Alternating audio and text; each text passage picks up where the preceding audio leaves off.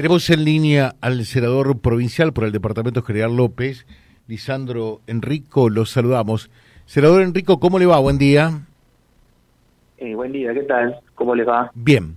Bueno, eh, realmente la situación del narcotráfico que nos preocupa, que uno puede decir, recién hablaba con un diputado nacional, con Mirabela, eh, tiene su epicentro en Rosario, daba algunos números realmente contundentes y trágicos eh, que uno no entiende cómo puede hacer que el ministro de Seguridad, o en su defecto de Inseguridad de la Nación, diga las bravuconadas que dice. Pero ya hablábamos el viernes con el fiscal general de la provincia, con el doctor Baclini, y decía que este efecto del narcotráfico se está derramando en otros lugares de la provincia, ponía el caso de Rafaela y especialmente el del sur provincial, eh, con epicentro por allí en la zona de Venado Tuerto, y usted una vez más recibió una suerte de amenaza de muerte, ¿no? Sí, lamentablemente y para toda la comunidad, porque genera una inseguridad en, toda la sociedad. Esto, este, este fenómeno nuevo de los últimos cinco años que se ha ido incrementando, que tiene una doble característica, creo yo. Eh, primero, que se producen muchos hechos, se elaboran, se, se pergeñan hechos delictivos desde las cárceles.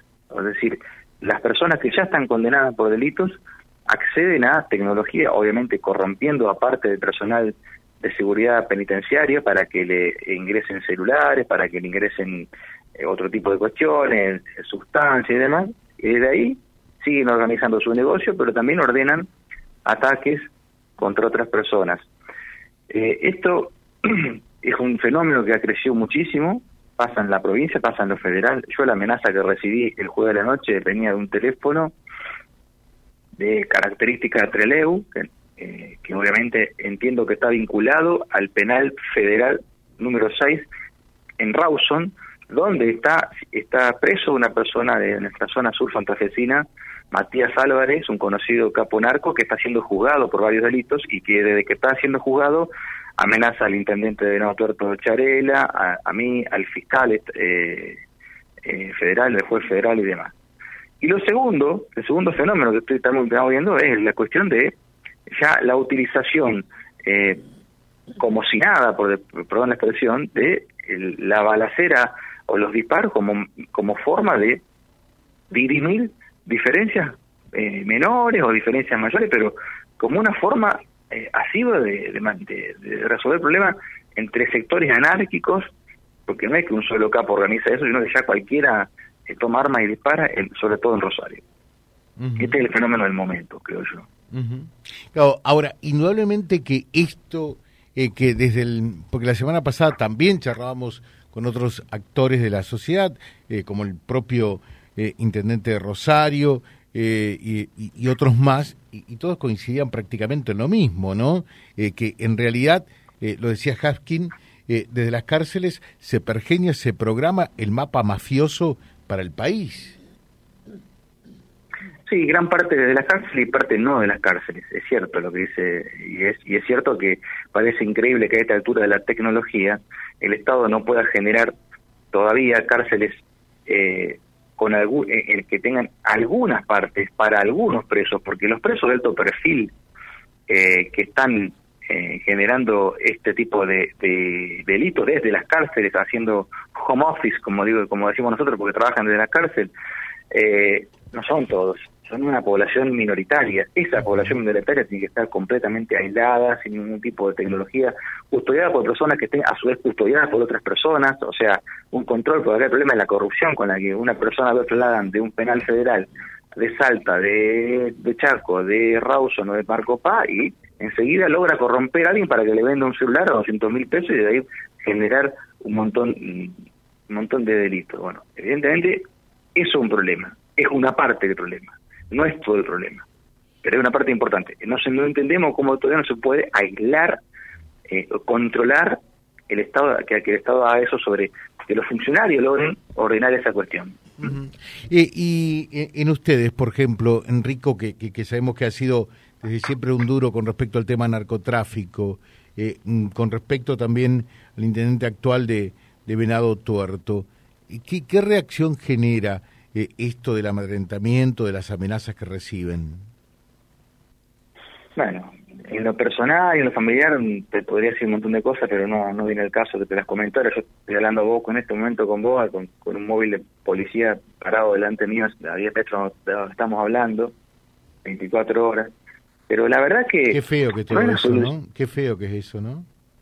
Sí, sí, pero no es la solución tampoco esa, porque en definitiva este, el móvil tampoco puede, el móvil tampoco puede estar todo el tiempo al lado de un, domicilio. Acá el tema es ir a golpear rápidamente a los, a los que se sabe que, que tienen este, vinculaciones con algunos con algunos grupos y obviamente desarmarlos. Sinceramente Santa Fe es una provincia que producto de también de decisiones políticas no acompañadas somos la única provincia que la única provincia en el centro del país, la única que todavía sigue esperando sigue sin desfederalizar el delito de venta de droga, que es el principal este generador de estas disputas. Somos la única, ¿eh? Pero esto es una decisión política, una decisión política que no la quiso tomar este gobierno ni el anterior y la mayoría de los diputados que tienen vienen de Rosario. Entonces digo, en Rosario estamos teniendo el caldo eh, con la quintuplicación de la tasa de mortalidad por habitantes, pero seguimos pensando que un juez federal que depende, uno solo que depende de Buenos Aires puede resolver este problema. Digo, hay muchos cambios que hay que hacer y obviamente también eh, lo que está pasando con el Ministerio de Seguridad de Nación y de provincia,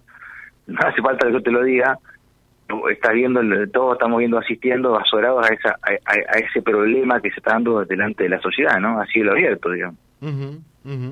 Eh, y el, el, incremento eh, del narcotráfico en, en el sur de, la provincia, ¿es algo, es un fenómeno relativamente nuevo o ya de, de un tiempo a esta parte? Bueno, de un tiempo a esta parte creció, y un, y un dato de la realidad. A ver, el crecimiento del consumo es un dato de la realidad objetivo, no solamente en adolescentes, que la mayoría consumen lamentablemente por X motivos, que no hay pero es un, el consumo existe, el consumo existe en los niveles bajos, medios, algunos pueden comprar sustancias más refinadas, otros compran porquería que fabrican. La venta de droga lamentablemente está para los sectores pudientes que la, la, reciben en sus departamentos por delivery o para los pibes que lamentablemente van y la compran en la plaza de su barrio. Eso existe y un problema de salud pública y sobre todo de un enfoque espiritual que tenemos que dar, trabajar de otra manera. El Estado en eso viene fracasando, si no lo hace con otras instituciones, si no lo hace con, con iglesias, por ejemplo, con ONG que son más eficientes. Ahora, que eso exista algún problema, pero que a ese problema, que es un problema de envenenamiento de, de, jóvenes, adolescentes, se le agregue que, lo, que las que, la, que dirimir los, los problemas entre vendedores sea a los tiros, eso es el mayor problema.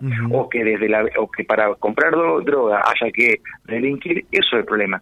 Ahí yo os digo que el, narcotráfico o la, droga tiene asociado delitos, es lo que llama la narcocriminalidad, o sea, los problemas de violencia que se generan en torno, porque muchas veces la sociedad es este eh, por ahí no es lastimada cuando tenemos un problema de salud. Ahora, cuando evidentemente esos problemas de consumo generan hechos delictivos, generan balaceras, generan aprietes, disparos, homicidios, como lo están pasando en estos días, bueno, ahí sí, evidentemente, ya se, todo tiene que ser tratado de otra manera.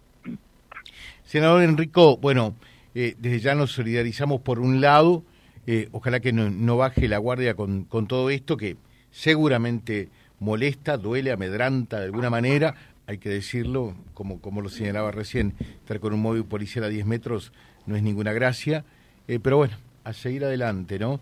Es lo que nos toca en estos tiempos. Bueno, muchísimas gracias por el llamado y por la preocupación desde acá del sur de la provincia de Nuevo Tuerto. Un gran abrazo a usted y a Reconquista y toda la región, hermosa ciudad y, gente del, norte que queremos muchísimo. Así que un gran abrazo. Bueno, muchas gracias, el senador Lisandro Enrico, charlando con nosotros en la mañana de la radio, aquí, que lo replicamos también en vialibre.ar, nuestro diario digital www.vialibre.ar, nuestra página en la web, en Face, Instagram y YouTube. Vía Libre Reconquista. Vía Libre. Más y mejor comunicados.